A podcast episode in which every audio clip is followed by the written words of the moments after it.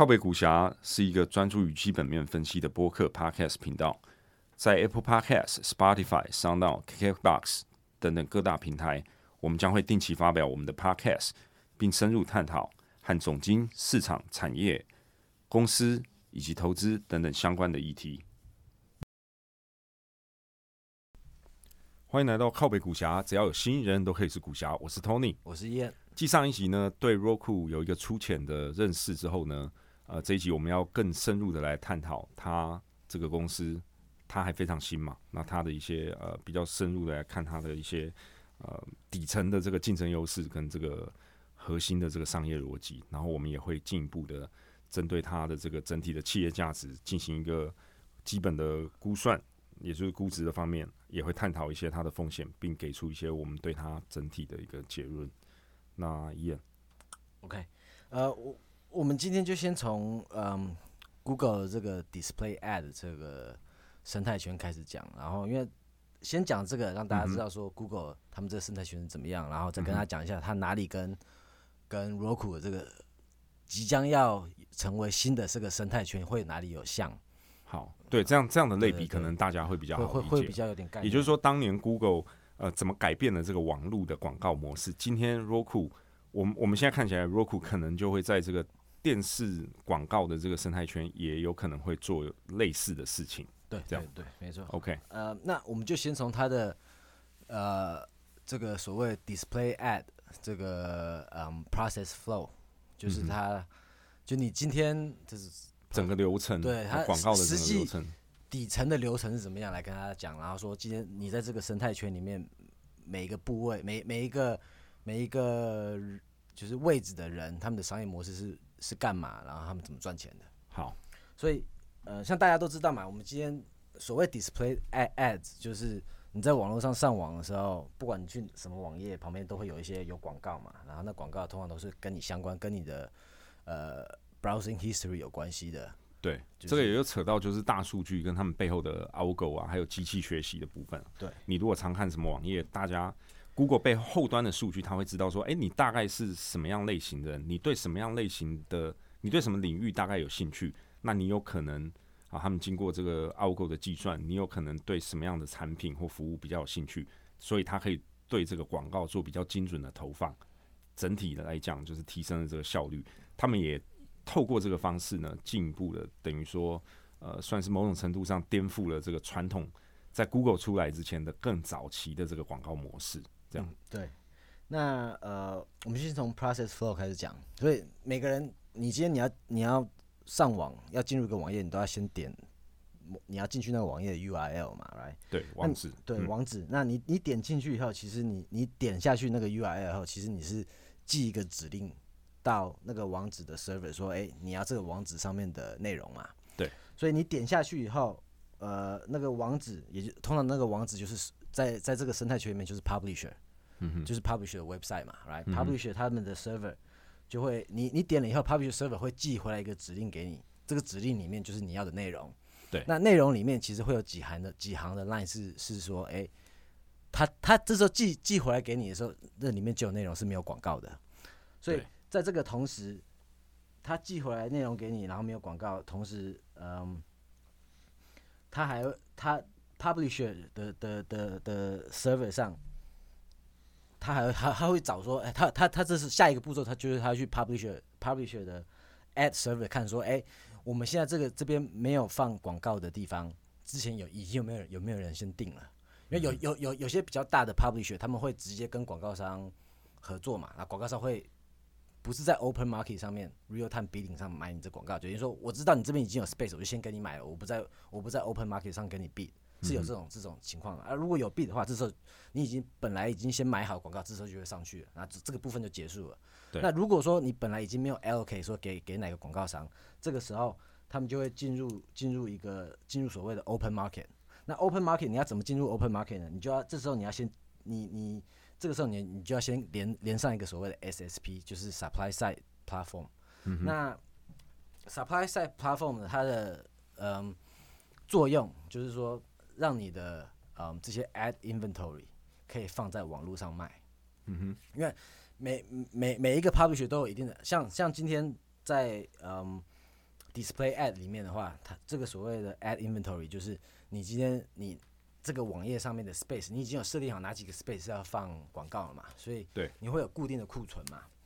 那你要把这些固定库存的 attribute 要把它放到网络上卖，需要一个软体嘛。对所以这个这个就是 SSP 所谓 supply side platform 做的事情。那那 supply supply side 经过 supply side platform，你可以把你这 ad inventory 放到网络上卖。那还有另外一边就是所谓上次有讲的 demand side platform 嘛，demand side platform 它就是 focus 在 ad buyer demand 嘛，demand 就是所谓 demand 来就是你想要买我我我需要什么样的广告？对，要想要买广告的广告商。那 demand side platform DSP 它的 focus 就是在帮助这些广告商在买广告的时候，他会他会 specify 一些 attribute 嘛，像说，哎、你想要 reach 几岁的人啊，住哪里的人之类的东西嘛。那你需要把这些东西数位化，放到网络上交易嘛。对，所以 DSP 主要是 provide provide 这个东西的。那上次也有讲，这这个中间中间的所谓 open market 的这个实际发生的地点是在中间这个所谓的 ad exchange。嗯哼，也就是说，今天，嗯，刚刚我讲，你你一个人进入到网站网网站以后，嗯，他就会经过 SSP 跑到 ad exchange 说，哎、现在有个人，这个人是谁？嗯哼，他要他他要来什么网站上看什么东西，然后这个网站上现在有有一些 inventory 要卖，嗯哼，那他就看说，哎、看有有哪一些 DSP 是有兴趣要要 bid 这些东西，然后把它买起来。那通常他们这个发生的时间只有 ten millisecond 的时间，就百万分之一，秒，非常非常快的时间，就一瞬间，所以这全部都是要自动化。为什么要自动化？就是这样，因为你人不可能没事在那边一直在那边等，说，哎、什么时候有人进来，然后我再决定说，是是就是 ten milliseconds 时间决定说我要 bid 多少钱嘛，这一切都是要自动化嘛。所以 SSP 跟 DSP 他们 provide 就是除了说把把他们这些 inventory 跟 buyer 需要的东西数位化以后，他还他还 provide 这个自动化、自动买卖的这个 bidding 的这个 function。那实际 bidding 是在就是在所谓的 ad exchange 中间的这这一环。那啊，刚刚有讲，因为嗯，SSP 跟 DSP 他们其实嗯，SS SSP 那边是负责 manage publisher 的嗯 ad inventory 嘛。对。那呃，你今天你你还还有还有另外一点，就是因为因为这是有两个部分，你要知道说你的 inventory 是什么，那你还要知道现在是谁是谁谁在这边看嘛，你需要这两个资讯嘛。对。那 ad inventory 这边 publisher 就有了，可是 publisher 他们可能不会知道说现在是谁来你这个网站上看。对，这个资料不掌掌控在他们手上。通常我要要看什么 publisher，如果说是大的 publisher，像 Google，打个比方 Google Search，那 Google Search 那边他们就有他们就有所谓的 first party data，因为 Google 他们很大嘛，他们有 Google Search、Google Mail，然后 whatever，它很多 Google 产品，每个 Google 产品你都必须要 register。那 Google 你 Chrome 吗？对，那你他都会有你这个人的，跟 Roku 一样，他都会有你这个人的 first，他他他会知道你这个人的讯息啊，然后他也知道你你这个人的直接的 history，所以所以比较大的他们这他们这部分他们是知道，但是比较小的打比方好像我现在如果我自己弄个网站，那我不会知道是谁来看我的网站嘛，对那这时候就要依赖什么？就要依赖 cookie，嗯哼，那 tracking cookie 这个东西其实它就是 provide 说今天它会跟着你这个人，所以 tracking cookie 这个它会 provide 一定的 information 嘛，对不对？那这 information 需要需要分析嘛，这时候就需要另外一个叫做 data management platform。嗯哼，在它也是在这个生态圈里面蛮重要的一个，就是它就是负责说，它把你实际这个现在讲 display ad 嘛，所以它是讲说，因为刚刚有讲 real time bidding 的 initiation 是有一个 user 想要进入这个网站上看你的网站上的内容嘛，所以你点进去以后，呃，这个 user 的 cookie data 其实就会会经过 SSP send 到 DMP，就是 data management platform，然后 data management platform 它会把你这个 data an analyze，然后给出一个一定的口号，然后它才知道说，哦，现在是有可能是谁在看你这个呃东西，他才会知道 audience information。嗯哼，所以这是 SSP 的部分。那 DMP 那呃 DSP 那部分，其实他他们他们 demand side 他们他们也有他们自己的 data management platform，因为呃。因为 demand side 那边你需要 target 用户嘛，你需要知道一些用户的 attribute，所以它也是有一定的呃呃 big data 需要做 integration inter integrate 到你的 specification 里面的，所以 DSP 跟 SSP 都有连接成连接到 DMP，也就是 data management platform。那最主要，所以但是很现在很多就是其实很多是 DSP，他们自己也有做 DMP 啊，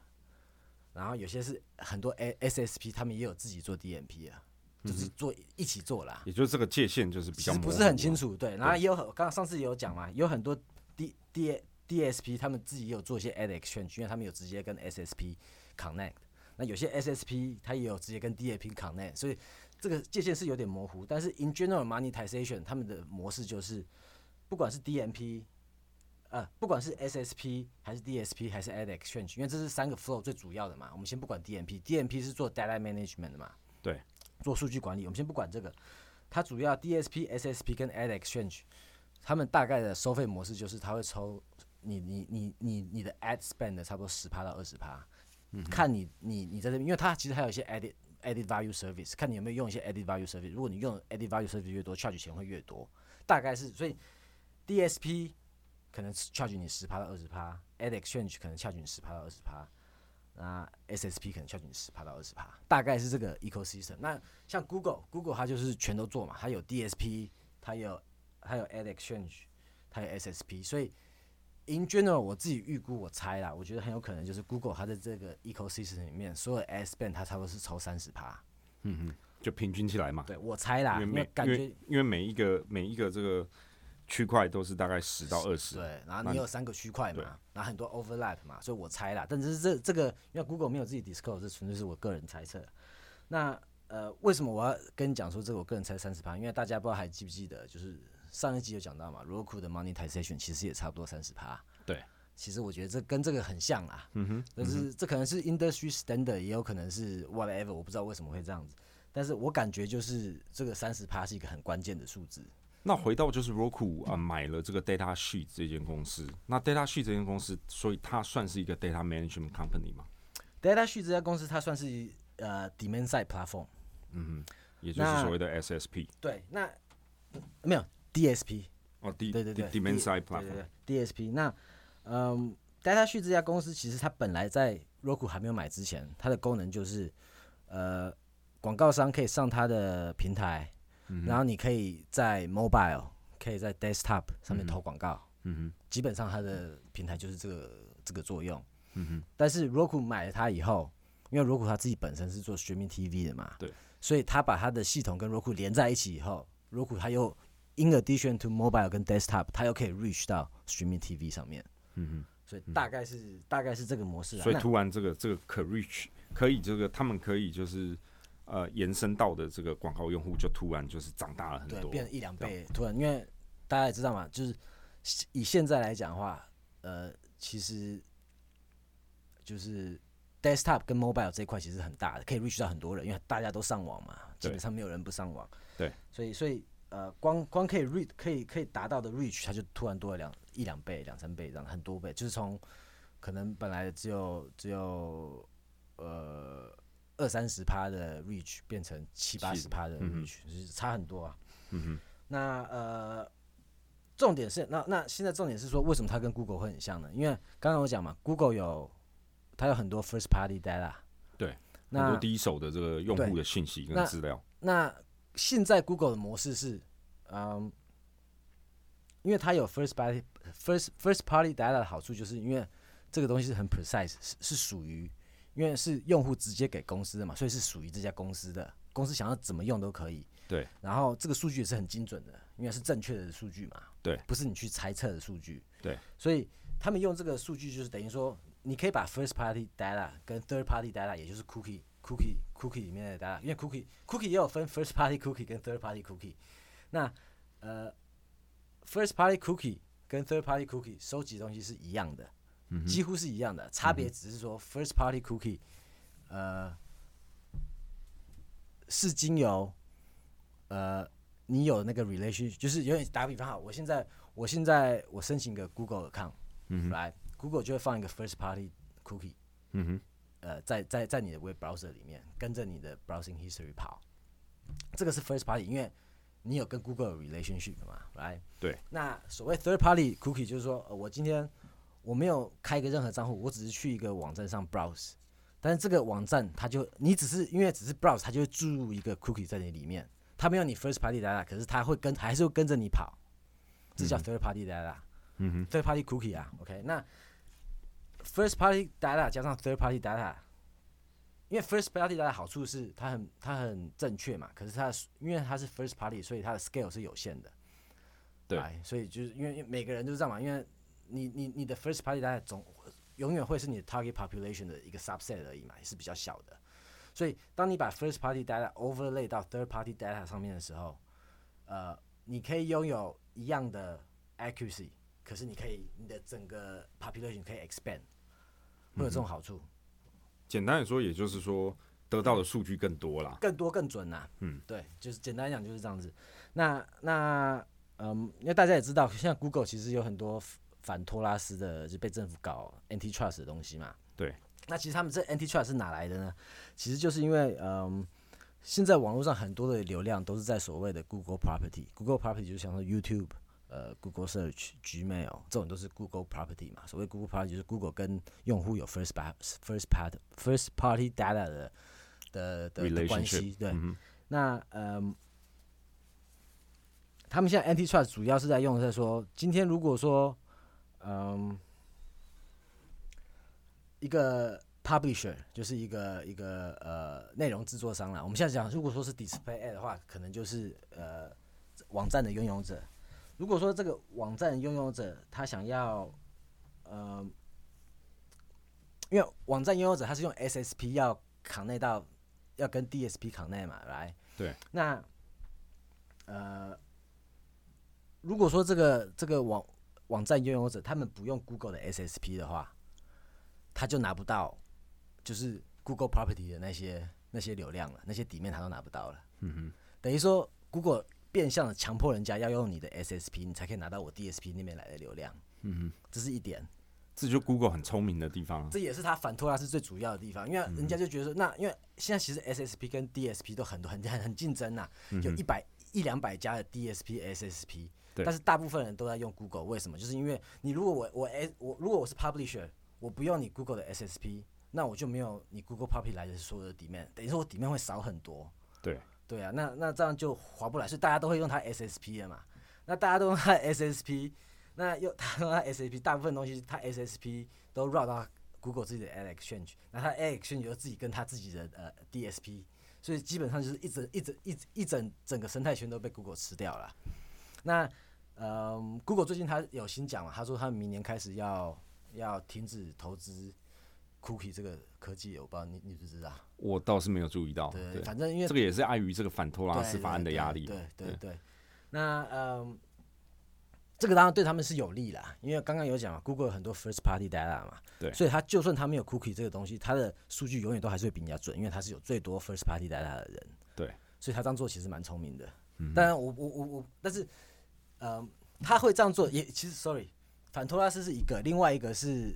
你你有没有你知不知道有一家公司叫 The Trade Desk？不知道啊。反正它是最近一个很夯的 DSP，然后它这几年一直在吃掉 Google 的 DSP 的 market share。哦，一直在 DSP 方面吃掉 Google 原本的市场份额，就对了。对，它就是一个单独的 DSP，但是它做的很好。因为现在其实其实在这整个 display ad 的这个市场里面，呃，大家其实对 Google 的这个 conflict of interest，因为他们又是 DSP，又是他们等于说他们又 represent buyer 又 represent seller，seller，有个 conflict of interest 嘛，来、嗯那那大家其实都很 worry worry 这个这个情况，所以这时候 Trade Desk 就因为 Trade Desk 它的 business model 就是他们 focus on buyer，因为他们是他们只做 DSP 嘛，嗯所以他们没有这个 conflict of interest，然后他们科技又很好，所以他们一直不断的吃了 Google 的那。但是因为它只是一个 DSP，它没有这么多 first party data，它要 rely on third party cookie 嘛，所以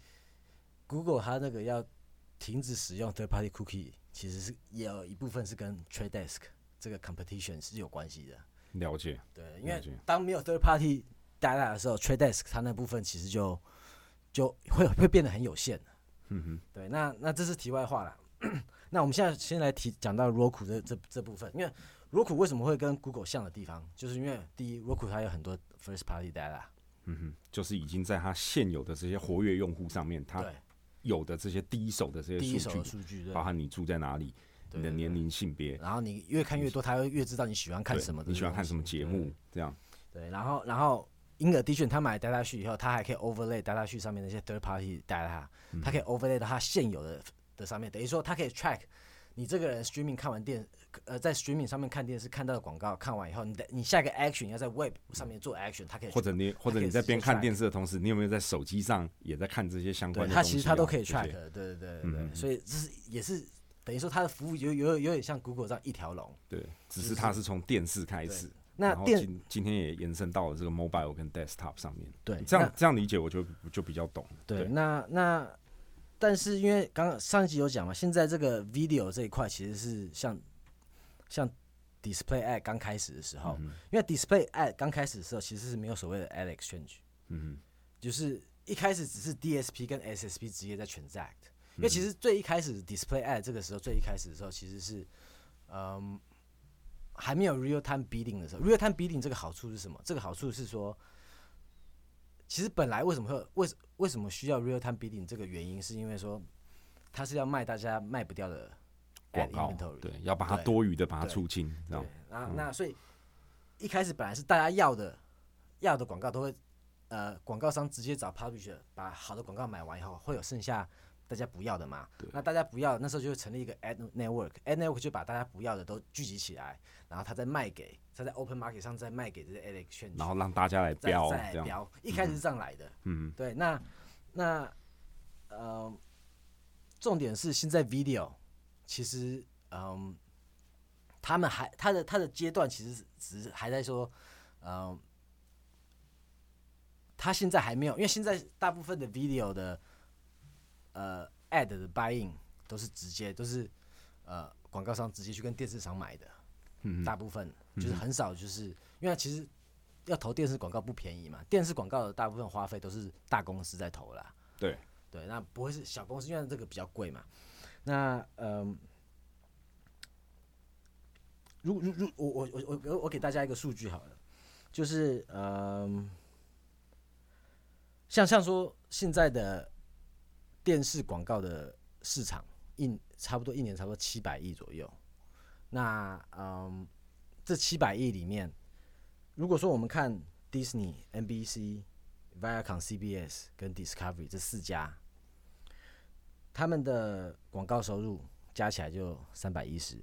亿美金一年，所以也就是将近一占还不到一半，四成四百分之四十。对，是、嗯等于说他们就占了广告嗯 s spending 每一年广 s spending 差不多四十几趴的。那这些大的广告商不是广告，这些大的内容商啊，嗯他们其实是他们不会把他们的 ad inventory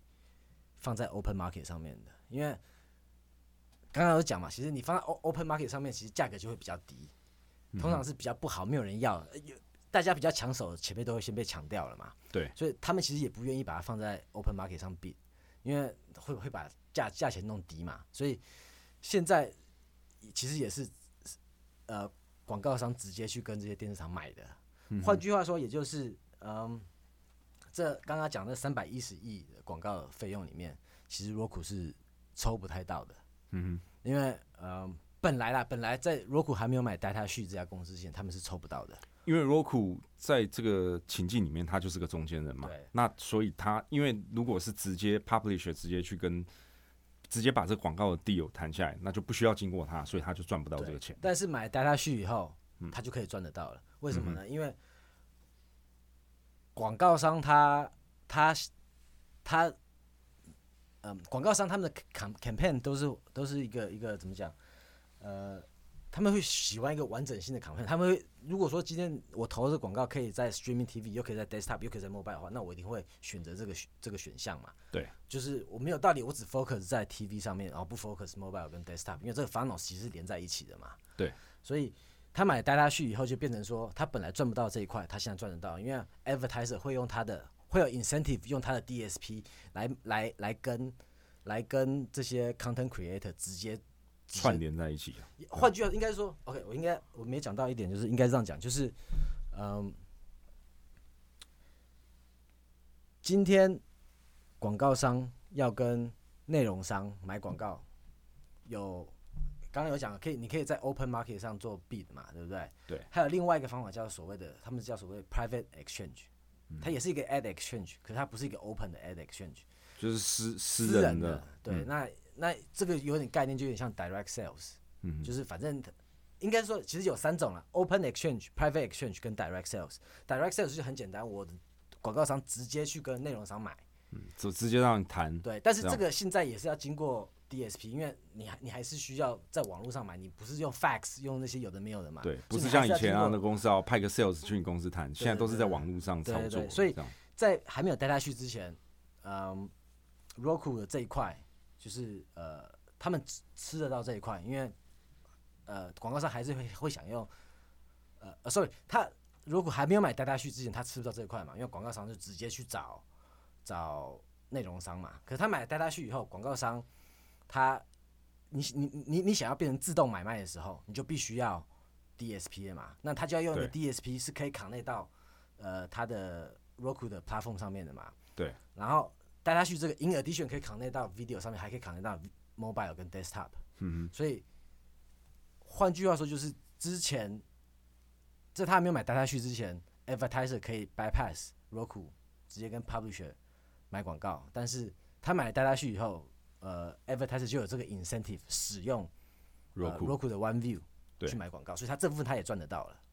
了解，对。所以看起来这就是一个呃值的改变了，对值的改相当对 Roku 这个公司来说就相当重要，对对对，所以所以嗯，所以未来这个东西会怎么走很难讲，因为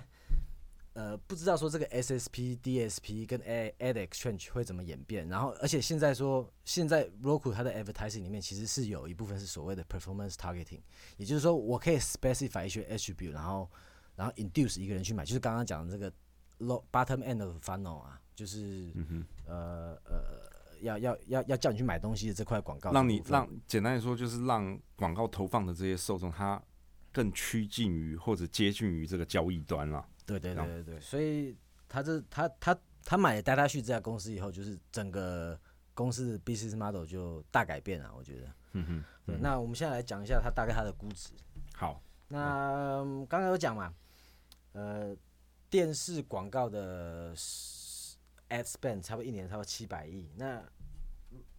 电视是有两个，一般电视台有两个收入嘛，一个是广告，一个是就是呃大家要付的月费的对部分嘛。订阅的订阅订阅这部分的个费用的一一一年的产值差不多是一千两百亿左右。OK，那所以两个加起来就一千九百亿一，千九百亿，对，所以换句话说，就是整个美国现在电视行业差不多两千亿左右，两千亿右，左右了。对，我们就抓个整数嘛，两千亿左右。那嗯，呃，如果说呃，我我这边估值这边我先讲一下，其实今天这个估值的部分，其实呃是没有什么 science 啊，就是因为这个这个行业现在是一个很初步的，我觉得我我我是看不到说他十年以后到底会变成什么样子啊，嗯哼。就是因为这个也合理啦，因为真的没有人能够完完全这个精准的预测未来嘛，尤其在这个这么初步的行业，它未来还有很多变数啊，为会怎么变动都很难说因为啊。因为跟它最像的 history 是 display ad，可是 display ad 他们本身的呃底层逻辑其实没有 video ad 这么完整。因为我刚刚有讲过嘛，video ad 其实它它搞了这个 Roku 搞了这个 One View 的 platform 以后，其实呃它是可以做整个 marketing funnel 的。嗯 display ad 是只有下面的那块，就，是最接近这个交易交易端的这一块。对，那但是 Roku 今天做的已经就是从原本它已经有点像是有点颠覆了原本电视广告的这个整个逻辑。你以前在电视上上面看到一个广告啊、譬如说一个汽车的广告，距离你实际要去买车，其实距离还时间上也好，空间上也好，还相对来说是比较遥远的。但是今天裸库这样搞之后，很有可能变成一个什么情况呢？以后你在看电视的时候，你其实你看到广告，就是你最近心里已经想要在买车，你可能前几天啊，刚刚就是在这个网页上搜寻过明年的新车，那他可能已经相当知道你是想要换车的一个群体，那甚至知道你的预算，他可能就很精准的在看电视的时候就投放给你哦，明年的这个新出的什么什么车，那可能就、呃、更接近，它等于某种程度上来说，它完全彻底的从底层呢改变了这个呃电视广告的这个投放的这个效效率。对，应该这时候，给大家一个实际的例子，大家可能会比较清楚一点。就像说，打个比方，你可以，你可能可以在 Roku 的 Roku TV 上看到一个呃，打个比方手机的广告。嗯好，你看完你看完手机广告，你因为一般你只看到哦，你知道说哦有这家公司在这卖，你看完后你知道说哎有这家公司在卖这个手机嘛？对但你可能不见得现在要买手机的需要。对。等哪一天你突然有手机需要的时候，哎，你上网在找 review 的时候，呃，Roku 它的整个平台有办法 track 你，他他知道说，哎，你之前在他们的平台上面看过这个广告了，嗯然后哎，他发现说你现在又在找了，你可能有兴趣了，他这时候他就会在网网页上面给你一个一个旁边出现一个广告说，哎。如果买广告，呃，如果现在买买买买这个手机的话，会有什么优惠啊，或者或之类广告，给你去点，给你去买，他可以做到这样的事情。因为在没有 Roku 之前，大家你想想看，大家会变成说，哦，我在电视上看完广告以后，没办法，实实际广告商或实际的那些呃品牌，他们没办法从电视上的广告看直接连到说，哦，有多少人看了这个电视广告，然后来买我的东西，这个是。现在大家连不起来了。简单的来讲就是这样，我不知道理解对不对？我的理解就是说，它很有可能可以把在电视广告这个这个系统里面的这个 conversion rate 大幅的提升。你是指哪一边的 conversion rate？广告啊，电视的广告。呃，因为今天已经不只是在电视广告了，它同时可以，串联到不同的平台。你也可以这样，因为本来电视广告是是就是你你你电视这个 funnel 你只给人家知道有这个东西嘛，你对人家没有办法 track 说你你看看完之后多久会买？对你到底有没有去买？但是现在 Roku 因为它这个 One View 它可以全部 connect 在一起，所以他知道你看完以后你到底有没有？你看完这电视广告你到底有没有去买？啊，听起来是真的蛮酷的。好，那回到估值的部分呢？那所以讲到这个就是估值的部分，刚刚讲嘛，整个电视的市场差不多是呃一千九百亿嘛。那我是不知道说多久，因为其实现在有几个很重要的问题我不知道，就是第一，有花花多久的时间大家才会完全从电视转到呃串流，这个时间其实蛮不确定的，有可能是五年，有可能十年，有可能是十五年。但是感觉这是一个大事啊。对，大事是肯定是会，但是多久会会会会发生，我不知道。因为你如果去看 display ads，其实 display ads，呃，两千年开始很开始 pop popularity 开始开始就是越来越多人来用嘛。对它真的在大幅的成长，在吃掉其他的、其他的、呃传统广告传统广告其实是零八零九，花了八九年时间后才开始大幅的成长，才开始。嗯哼，嗯哼，那呃，所以我觉得十五年到十五年放在 Roku 上，是有可能应该是很，但是五年跟十五年其实这个就差很多了。OK，好，对，所以我们现在就先抓十年呐，因为有可能是五年，有可能十五年，但是 for demonstration purpose，我现在先抓十年。好，那还有另外一点就是，OK，当大家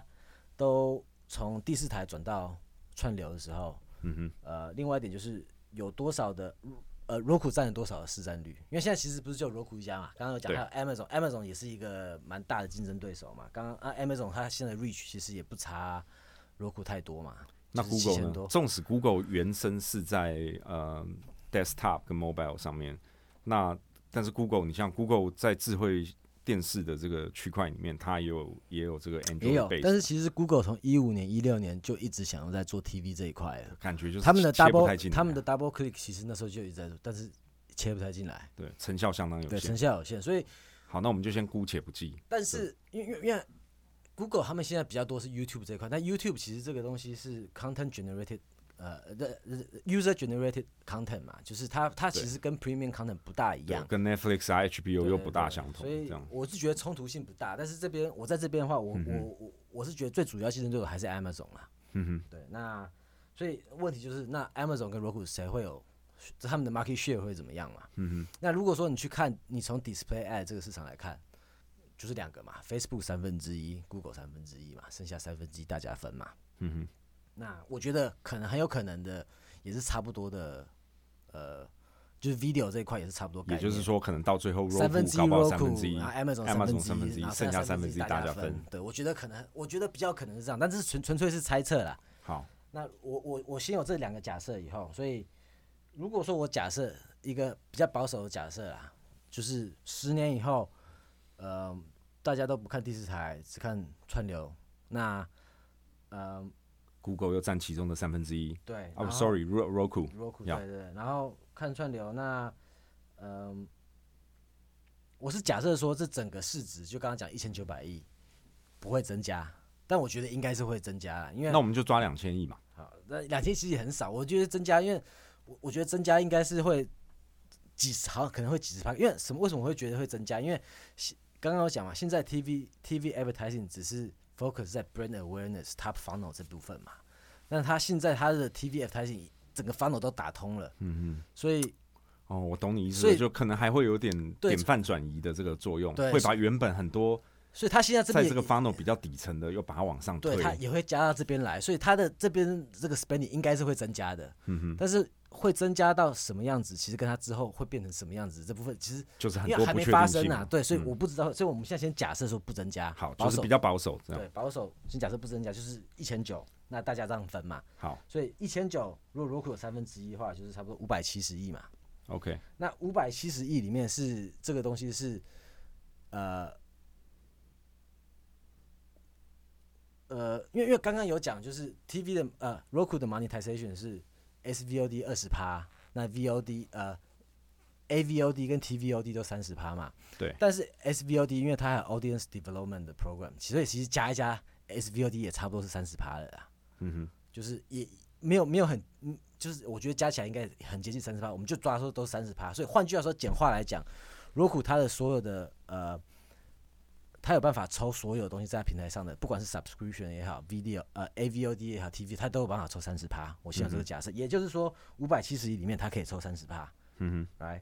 那这样的话就是一百七十一亿。嗯，那一百七十一亿，如果我在假设说它有个三十趴的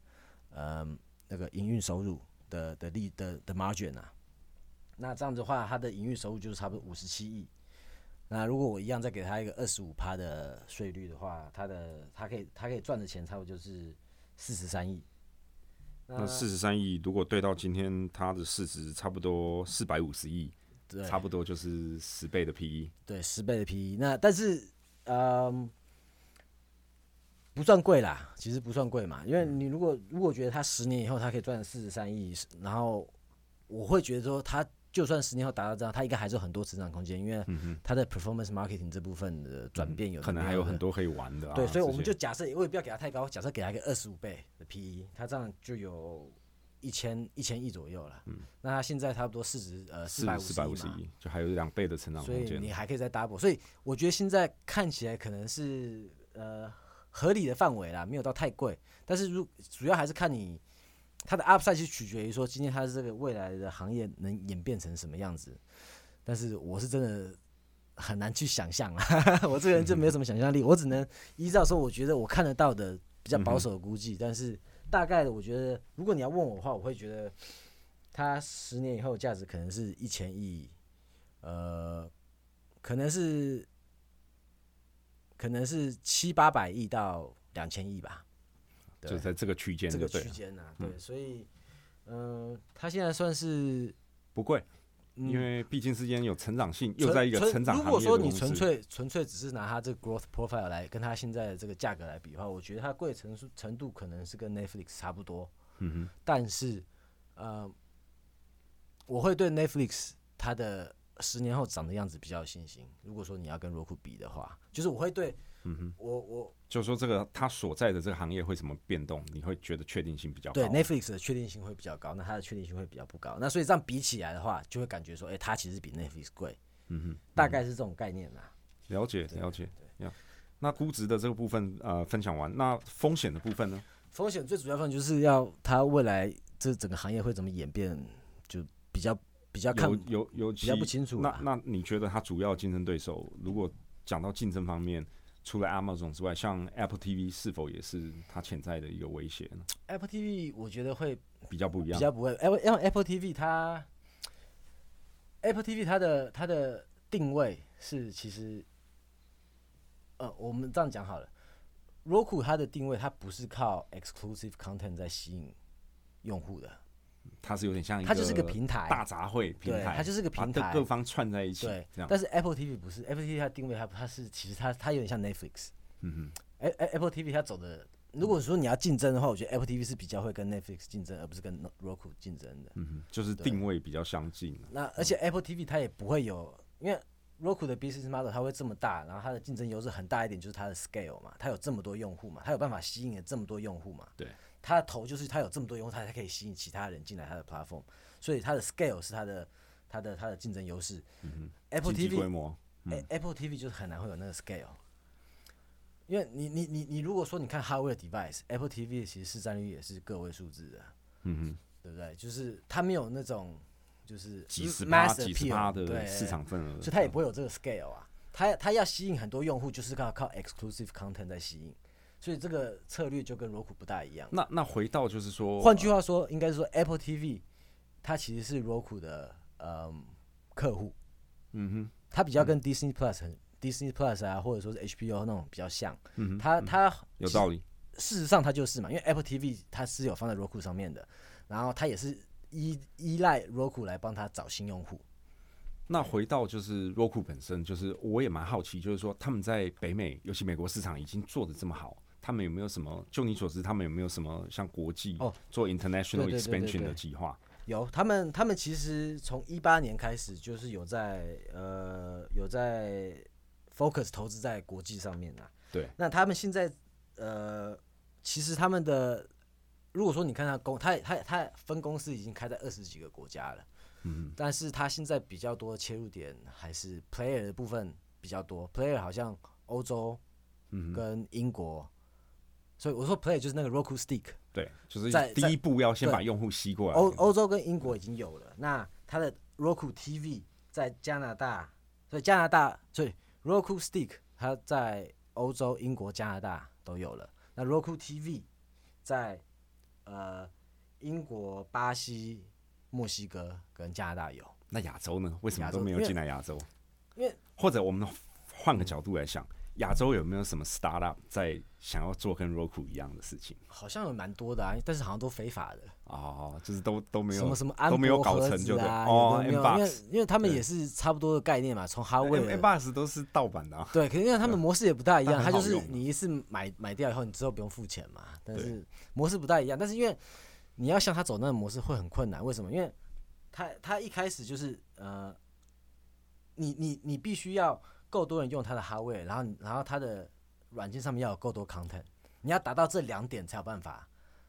我觉得，我觉得 Right Roku 当年当年的崛起，它的这个切入点是抓到了，就是说在传统电视转型到跨时代要跳到这个智智慧电视的这个中间有一个 gap，它也成功的利用了这个切入点，抓到了一部分的用户切入对。啊，对啊，那但是直到今天，它已经变成，它已经有一些的呃 bargaining power，就是可以跟很多的电视厂牌嗯直接合作。我们这个电视就直接内建我的这个 Roku 的作业系统。那像现在为什么我我不懂的是为什么亚洲的电视，比如说我们在这边买的呃 Sharp，为什么没有直接内建 Roku 的这个平台呢？嗯，所以我应该这样讲，因为你他今天如果要进入顺序，应该是这样子啊。他们因为 Roku 他们的策略就是说，他要先有呃，他要先吸引够多的用户来，够多用户以后，他下一步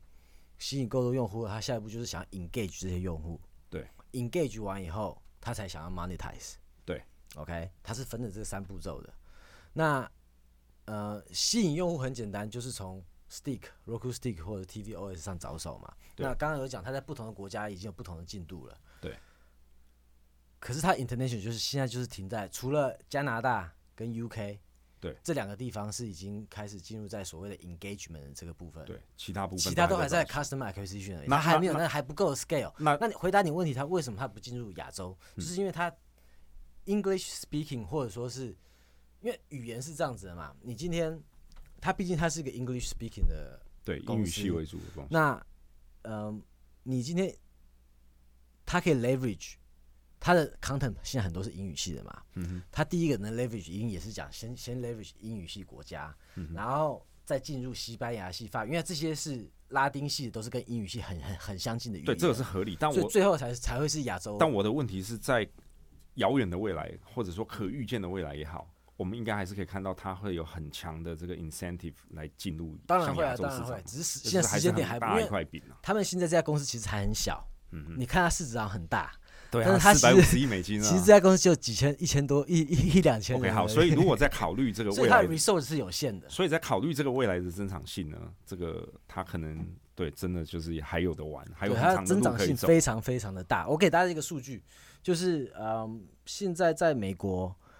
看串流的人已经占了百分之三十了，嗯但是呃，广告花费投入在 streaming 的只占百分之三。嗯哼，其实这个现象之前在那个 display ad 也也出现过啊，就是、